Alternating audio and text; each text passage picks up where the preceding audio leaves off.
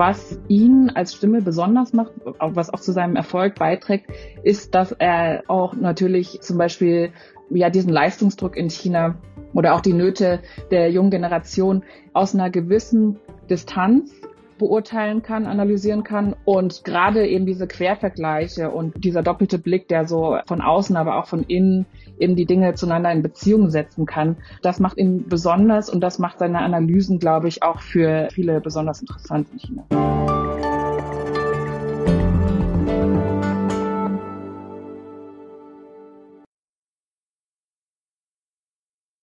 In Peking, der Hauptstadt der Volksrepublik China, leben nach amtlichen Angaben knapp 22 Millionen Menschen.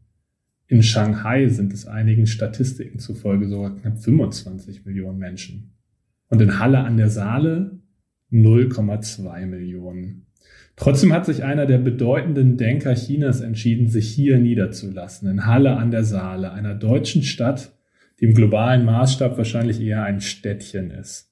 Mein Name ist Oskar Piekser, ich bin Redakteur im Hamburg-Ressort der Zeit. Hamburg, 1,9 Millionen Einwohner, noch so eine Kleinstadt. Und ich begrüße Sie zum Podcast Hinter der Geschichte. Jede Woche sprechen wir hier mit Autorinnen und Autoren der Zeit über eine aktuelle Recherche. In der aktuellen Ausgabe der Zeit wird im Feuilleton der Sozialwissenschaftler Xiang Biao vorgestellt, ein Intellektueller, der zu den Stars seiner Zunft in China gehört und der in Halle an der Saale arbeitet. Zugeschaltet ist mir eine Kollegin, die sich mit ihm beschäftigt hat und ihn kennengelernt hat, die China-Korrespondentin der Zeit, Shifan Yang. Hallo. Hallo, Oskar. Äh, liebe Shifan, das ist das erste Mal seit einigen Wochen mal wieder ein Podcast, für den die beiden Gesprächspartner nicht Corona-konform in einem Raum zusammensitzen, sondern wir remote miteinander sprechen.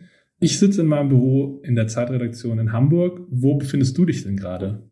Ich bin gerade in München sozusagen auf Flucht vor den Zero-Covid-Maßnahmen in China. Okay, das wäre nämlich meine erste Frage, über die wir, glaube ich, ganz kurz mal sprechen müssen. Du bist China-Korrespondentin, aber gerade nicht in China. Wie oft bist du denn so dort und wie sieht dein Arbeiten aus zwischen Deutschland und China? Also eigentlich bin ich ja überwiegend in China, aber ja, also mein Mann lebt in Deutschland und vor der Pandemie war ich äh, regelmäßig in Deutschland, ein paar Mal im Jahr und zurzeit, ja, da die Grenzen eben seit nunmehr zweieinhalb Jahren geschlossen sind, in China komme ich einmal im Jahr nach Deutschland und dann aber eben ein bisschen länger am Stück. Okay. Weil ich dachte irgendwie bei Korrespondentinnen und Korrespondenten noch so ganz altmodisch an Leute, die irgendwo weit weg in fernen Ländern sitzen und von dort fremde und seltsame Geschichten schicken. Und wenn ich dann aber gucke, was du so geschrieben hast oder was mir so in Erinnerung ist von Texten, die ich von dir gelesen habe, dann äh, denke ich zum Beispiel an die Reportage, für die du den, den renommierten Reporterpreis neulich mal bekommen hast, das ist ein Text, der ganz wesentlich in Laatzen bei Hannover spielt und von chinesischen Pflegekräften in einem deutschen Altenheim erzählt. Jetzt berichtest du über einen chinesischen Denker in Halle an der Saale. Äh, da fragte ich mich kurz, bist du China-Korrespondentin oder bist du eigentlich eher sowas wie eine Globalisierungskorrespondentin? Also ich glaube, beides überschneidet sich heutzutage ziemlich stark, weil also China ist eben nicht das andere, das ferne andere, was eben vielen Menschen natürlich gefühlt nach wie vor sehr fremd ist. Aber wenn man eben genau äh, sich umschaut, sind es eben nicht nur Produkte wie, weiß ich nicht, Spielzeug oder Handys, Computer, die in China produziert werden, die jetzt irgendwie Teil unseres Alltags sind, sondern unsere Lebenswirklichkeiten sind inzwischen sehr, sehr verflochten, ohne dass viele es, glaube ich, merken. Ja, also die Altenpflegerin aus China, die jetzt inzwischen in Hannover an einem Krankenhaus arbeitet, ist ein Beispiel. Der chinesische Forscher, den ich jetzt interviewt habe, ist ein anderes Beispiel. Ich glaube, dass das ist nicht nur für China so, sondern das sieht man eigentlich für alle Weltregionen. Also die Biografien vieler Menschen sind heute so vernetzt und verschränkt, und in meinem Verständnis als Journalistin ist es eine, eine Hauptaufgabe, die Globalisierung eben nicht nur eben als Vernetzung von Kapital und Produkten zu beschreiben, sondern eben auch diese gelebte Globalisierung zu beschreiben. Lass uns mal auf äh, Xiangbiao kommen. Da, da geht es dann ganz unweigerlich um die gelebte Globalisierung und den Transfer nicht nur von Waren, sondern auch von Ideen vielleicht gleich. Ich würde aber, bevor wir darüber sprechen, kurz fragen, wie bist du überhaupt auf ihn aufmerksam geworden? Viele Leserinnen und Leser der Zeit werden wahrscheinlich zum ersten Mal von diesem Menschen erfahren, von seiner Forschung, wenn sie deinen Text lesen. Was interessierte dich an Xiang Biao? Wieso wolltest du ihn einem deutschen Publikum vorstellen? Ich bin auf Xiang Biao gestoßen, ehrlich gesagt, in einem Artikel des New Yorker. als ich angefangen habe zu recherchieren über die Jugend in China, die inzwischen zunehmend am liebsten flach liegt und sich dem Leistungsdruck verweigert, ja, bin ich auf den Forscher gekommen, der ja wesentlich sozusagen die Debatte in China mit angeheizt hat und auch geprägt hat durch den Begriff Involution. Involution ist das Gegenteil von Evolution. Das heißt, man strampelt und man bewegt sich, aber es geht nichts voran. Diesen Begriff hat eben Xiang Biao maßgeblich mitgeprägt. Äh, ich bin dann auf sein Buch gestoßen, das 2020 erschienen ist, das in China sehr, sehr erfolgreich hat. Es hat sich in China 130.000 Mal verkauft, was eben für ein, ja, ein Sachbuch, sozialwissenschaftliches Sachbuch, ähm, sehr, sehr viel ist. Und als ich dann las, dass er eben vor einem Jahr nach äh, Halle gezogen ist an der Saale, das hat mich erstmal sehr, sehr erstaunt. Ich habe ihn ja ähm, jetzt in, in Peking oder Shanghai vermutet. Er hat davor in Oxford jahrelang gelehrt. Das hätte mich jetzt dann auch noch nicht irgendwie gewundert, aber eben Halle an der Saale, das hat mich irgendwie dann doch irgendwie sehr, sehr überrascht. Und das hat mich dann interessiert, was er hier in Deutschland macht. Und eben aus Deutschland in den letzten vergangenen Jahren hat er sich immer wieder zu Wort gemeldet in chinesischen Debatten. Kaum jemandem in China ist aber klar, dass er eben ja sich aus einer deutschen Kleinstadt zu Wort meldet. Wieso ist er denn hier in Deutschland gelandet und dann eine Halle ausgerechnet? Also das war sehr interessant. Das war mir so auch nicht so klar, dass die Embedded Excellence, von der er spricht, also diese, diese akademischen Spitzeninstitutionen in Deutschland, dass, ja, dass man sie tatsächlich überall dort findet, wo man sie eigentlich ähm, dann auf dem Land gar nicht unbedingt vermuten würde. Natürlich, ich bin selbst in Freiburg aufgewachsen. Freiburg hat eine Spitzenuniversität. Mir sind natürlich Universitätsstädte wie Göttingen, Marburg und so weiter. Das weiß ich alles. Aber dass tatsächlich man bewusst dass man bewusst nach der Wende Institute wie das Max-Planck-Institut in Halle aufgebaut hat, das ja so ein Renommee hat, dass man dort inzwischen auch Spitzenforscher aus Oxford anlocken kann. Ähm, das war mir nicht bewusst. Und das Max-Planck-Institut hat einen Spitzenruf in der Welt. Der Vorgänger von Xiang Biao als Direktor am Institut für ethnologische Forschung, Christopher Hahn, war auch schon einer der bekanntesten Anthropologen, Ethnologen ähm, seiner Zunft.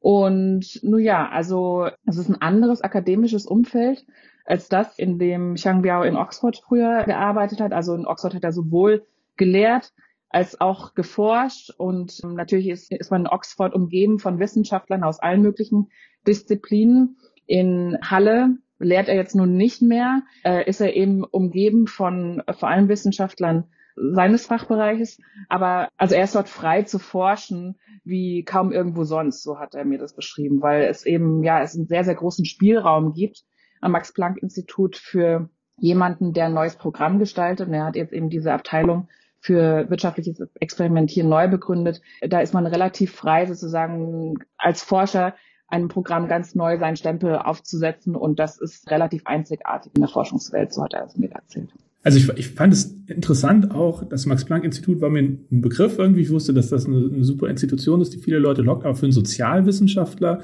der ganz wesentlich Teil eines chinesischen Diskurses ist, wie ich das bei dir lese, so weit weg äh, zu leben von der Gesellschaft, in die er hineinwirkt und die er ja auch erforscht, das fand ich erstaunlich. Also führt er auch eine Existenz, die geprägt ist von einem Hin- und Herpendeln zwischen China, wo er, wo er ja irgendwie auch Feldstudien unternimmt und Halle, wo er dann sitzt und die Sachen aufschreibt? Oder wie muss man sich das vorstellen? Wie, welchen Eindruck hast du bekommen von seiner Arbeit? Also das ist, glaube ich, ein leichtes Missverständnis, dass er überwiegend ja in China wirkt oder an chinesischen Debatten teilnimmt. Also in China hat er eine Rolle wie ein öffentlicher Intellektueller. Mhm. Also er meldet sich zu Wort bei Diskussionen, äh, ob es jetzt eben um äh, Hamsterrad, Leistungsdruck geht oder auch äh, neulich hat er sich zum Ukraine-Krieg zu Wort gemeldet. Da hat er tatsächlich, also da entfaltet er äh, ja auch einen Einfluss wie jetzt bei uns jetzt jemand wie Armin Nassei oder so durchaus äh, es tut.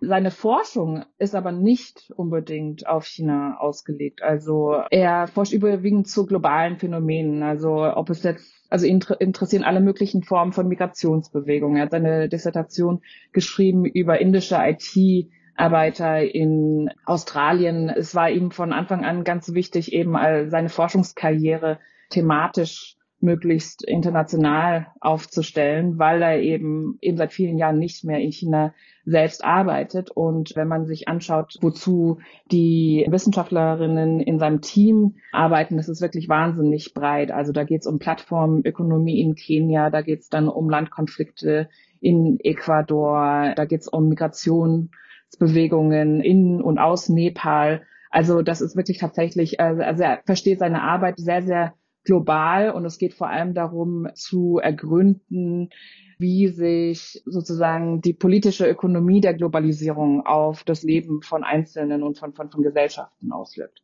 Und das heißt, er hat sozusagen so zwei Standbeine. Das eine ist äh, seine Rolle als öffentlicher Intellektueller in China und, das, äh, und seine eigentliche Forschungsarbeit ist aber sozusagen eigentlich von China losgelöst zu sehen. Da ist er eher ein globaler Forscher. Okay, verstehe. Aber trotzdem, auch da würde ich denken, also öffentlicher Intellektueller in Deutschland sitzt bei Lanz in der Talkshow oder trifft Feuilleton-Redakteurin der Zeit zum Kaffee, um ihnen Ideen einzuflüstern oder sich so ins Gespräch zu bringen, sozusagen. Das ist ja trotzdem eine Besonderheit, sozusagen aus dem Exil heraus in so eine gesellschaftliche Debatte reinzuwirken. Oder würdest du sagen, das ist auch eine falsche Wahrnehmung und es ist, es ist gang und gäbe in der globalisierten Welt, dass man an unterschiedlichen Enden des Planeten quasi sitzt und an anderen Resonanz entfaltet. Ja, also die Öffentlichkeit in China funktioniert ja anders bei mhm. uns. Also so jemand wie Xiang Biao wird auch natürlich nicht zu den großen Talkshows im Staatsfernsehen eingeladen, weil die die Themen natürlich gar nicht behandeln würden, die ihn interessieren, beziehungsweise auch die dann äh, seine Leser und, und Zuhörerinnen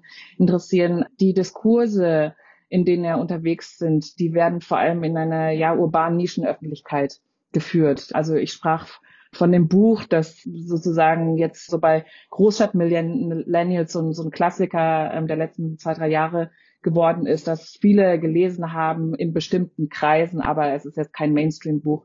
Die Podcasts, von denen ich sprach, in denen er auftritt, die werden eben auch gehört in ja jungen urbanen Milieus, vor allem auch unter Leuten, die halt das Ausland kennen und einigermaßen äh, kosmopolitisch unterwegs sind. Und da spielt es tatsächlich gar nicht so eine Rolle unbedingt, wo jemand sitzt, weil so quasi dieses physische in einer Talkshow sitzen in China gar nicht irgendwie unbedingt so üblich ist.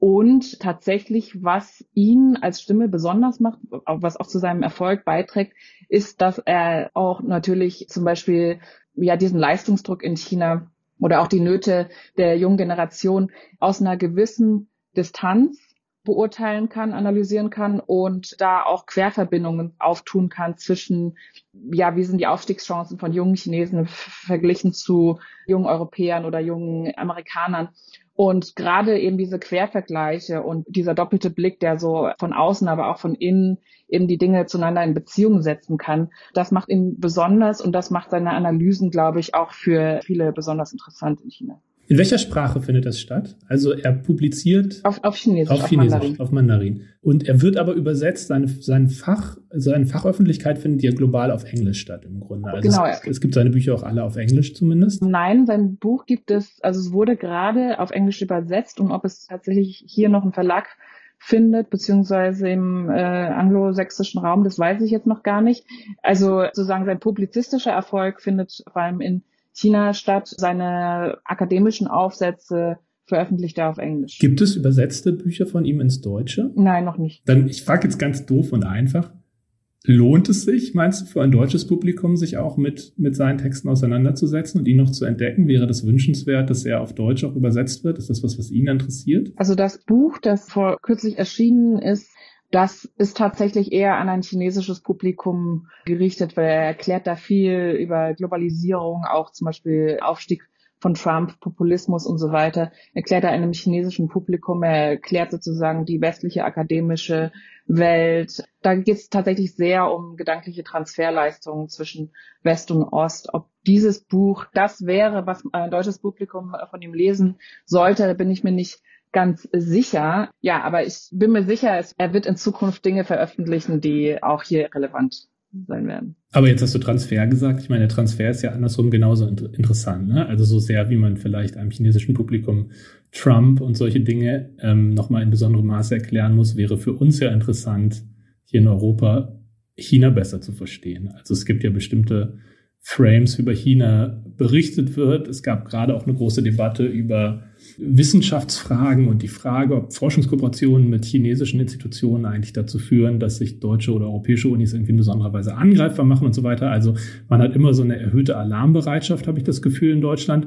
Was ich jetzt aber nicht wüsste, ist, ob es solche Rollen, wie Xing Biao sie vielleicht ausfüllen könnte, gibt, nämlich Leute, die uns tatsächlich nahebringen, wie Debatten in China laufen und vielleicht auch welche Fragen die Menschen dort umtreiben. Das wäre äh, sehr, sehr wünschenswert, wenn wir mehr solche Stimmen in der Öffentlichkeit hätten. Das ist eine, dem ist natürlich von vornherein oft ein Riegel vorgeschoben, dadurch, dass chinesische Intellektuelle, die zum Beispiel in China wirken, zurzeit sehr, sehr stark aufpassen müssen, was sie sagen und sich gar nicht in, in der Freiheit äußern können, wie wir es bräuchten, damit tatsächlich dieser Transfer hergestellt wird. Bei jemandem wie Xiang Biao, der eben jetzt in Deutschland forscht, ist das äh, natürlich was anderes. Trotzdem muss jemand wie er, der sich in China zum Beispiel äußert zum Ukraine-Krieg, also ähm, man merkt schon, wenn man wenn man hinhört und äh, zwischen den Zeilen hinhört und das können die meisten Chinesen, dann wird seine Haltung relativ klar. Aber es ist halt, äh, man muss sich anders ausdrücken, als man es in Deutschland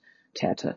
Das ist ja ähm, das Tolle an der Globalisierung. Also obwohl jetzt irgendwie alle Türen zugehen und auch äh, natürlich der Forschungsaustausch zwischen beiden Ländern, zwischen ähm, China und dem Westen allgemein immer schwieriger wird, finde ich das ein tolles Beispiel eines Forschers, der eben zwischen den Welten nach wie vor hin und her springt gedanklich und ja, natürlich eine Brückenfunktion einnimmt und natürlich wäre es wünschenswert, äh, dass diese Brücke eben nicht nur in eine Richtung genutzt wird, sondern auch in die andere. Die Behörden werden wahrscheinlich im Blick haben, was er hier publiziert und wie er sich äußert, oder? Also meinst du, er geht ein Risiko ein, wenn er zu offen sprechen würde, weil dann was passiert? Seine Karriere in China beendet wäre, falls er, falls er nochmal zurückkehren will. Oder was sind genau die Konsequenzen, die jemandem drohen könnten, der sich im Exil zu freimütig äußert über politische Verhältnisse in seinem Heimatland? Könnte sein, dass man dann bei der nächsten Einreise in China Probleme bekommt, dass eventuell Familienangehörige oder äh, Leute, die mit ihm zu tun haben, unter Druck kommen. Das lässt sich so pauschal gar nicht unbedingt sagen. Und dass es eben diese äh, möglichen Risiken, dass die eigentlich ja recht undefiniert sind und auch sich in verschiedensten Fällen ganz unterschiedlich äußern können. Das ist natürlich Teil sozusagen der auch Strategie der ähm, chinesischen Regierung, dass man das einfach so, so, eine, so ein vages Bedrohungsszenario eigentlich reicht, um natürlich einem das Gefühl zu geben, man müsste besser aufpassen oder nicht ganz zum Äußersten gehen, wenn man sich äußert. Wenn es Leute gibt, die diesen Podcast hören und die gerne mehr wüssten über chinesische Intellektuelle oder über einen Diskurs, der in Nischen möglicherweise stattfindet, aber doch womöglich was, was aussagt über, über das Land China und über, über den Weg, den es beschreitet. Hast du einen Tipp, wie man sich informieren kann, abseits davon, dass man sich natürlich umgehend ein Zeitabo besorgen und deine Texte mit großer Aufmerksamkeit lesen sollte? Also, ähm, wer sich wirklich für chinesische Debatten interessiert, dem empfehle ich sehr die Webseite Reading the Chinese Dream Com. Dort werden sehr, sehr viele Aufsätze aus Mandarin, äh, aus dem Chinesischen ins Englische übersetzt. Da sind zum Beispiel auch einige Aufsätze von Xiang Biao zu finden und ja, von einer Reihe Denkern, die sehr pro-kommunistisch sind, aber dann auch wieder regierungskritische Stimmen, die eine sehr, sehr große Bandbreite abdecken. Ähm, ja. Liebe Shipanyang, vielen Dank für diese Einblicke, die du uns gewährt hast und für die Einblicke hinter die Entstehung deines Textes über Xiangbiao, der jetzt in der Zeit zu lesen ist im Feuilleton. Finden Sie den. Wenn Sie Spaß hatten, wenn Sie Interesse hatten an dem, was wir besprochen haben, können Sie den Podcast nächste Woche gern wiederhören. Jede Woche sprechen wir hinter der Geschichte über eine Geschichte aus der aktuellen Zeit. Mein Name ist Oskar Piekser. Ich bedanke mich fürs Zuhören bei Ihnen. Auf Wiederhören.